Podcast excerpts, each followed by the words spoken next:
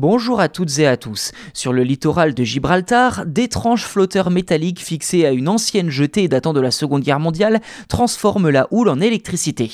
Une technologie mise au point par l'entreprise EcoWave Power qui exploite les structures comme les brise-lames et les modifie pour les exploiter en tant que source d'énergie renouvelable. Concrètement, les flotteurs sont conçus pour s'adapter aux conditions spécifiques de la houle.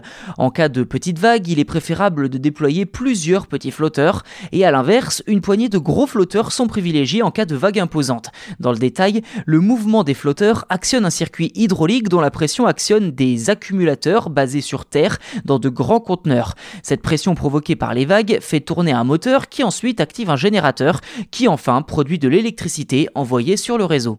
Ceci dit, quid des moments de tempête? Eh bien, en cas d'intempérie violent, le système se verrouille automatiquement en position verticale pour se protéger, puis redescend dans l'eau une fois le gros de la tempête passé.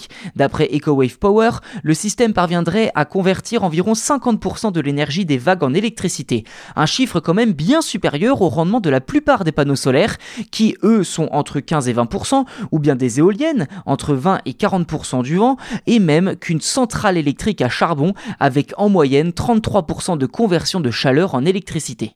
La quantité d'énergie produite par flotteur dépend des conditions des vagues dans une zone donnée. D'après la cofondatrice et directrice générale de l'entreprise Ina Braverman, chacun des flotteurs installés à Jaffa, c'est-à-dire à Tel Aviv en Israël, où se termine un deuxième chantier, eh bien ces flotteurs peuvent produire jusqu'à 10 kWh, soit l'énergie nécessaire pour une dizaine de foyers.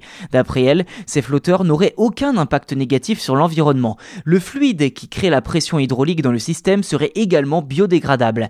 Noter que la première station EcoWatt Power connectée au réseau a été inaugurée à Gibraltar en 2016. Comme je vous l'ai dit, une autre se termine actuellement à Jaffa, à Tel Aviv en Israël, et une troisième à Los Angeles devrait également être opérationnelle début 2023.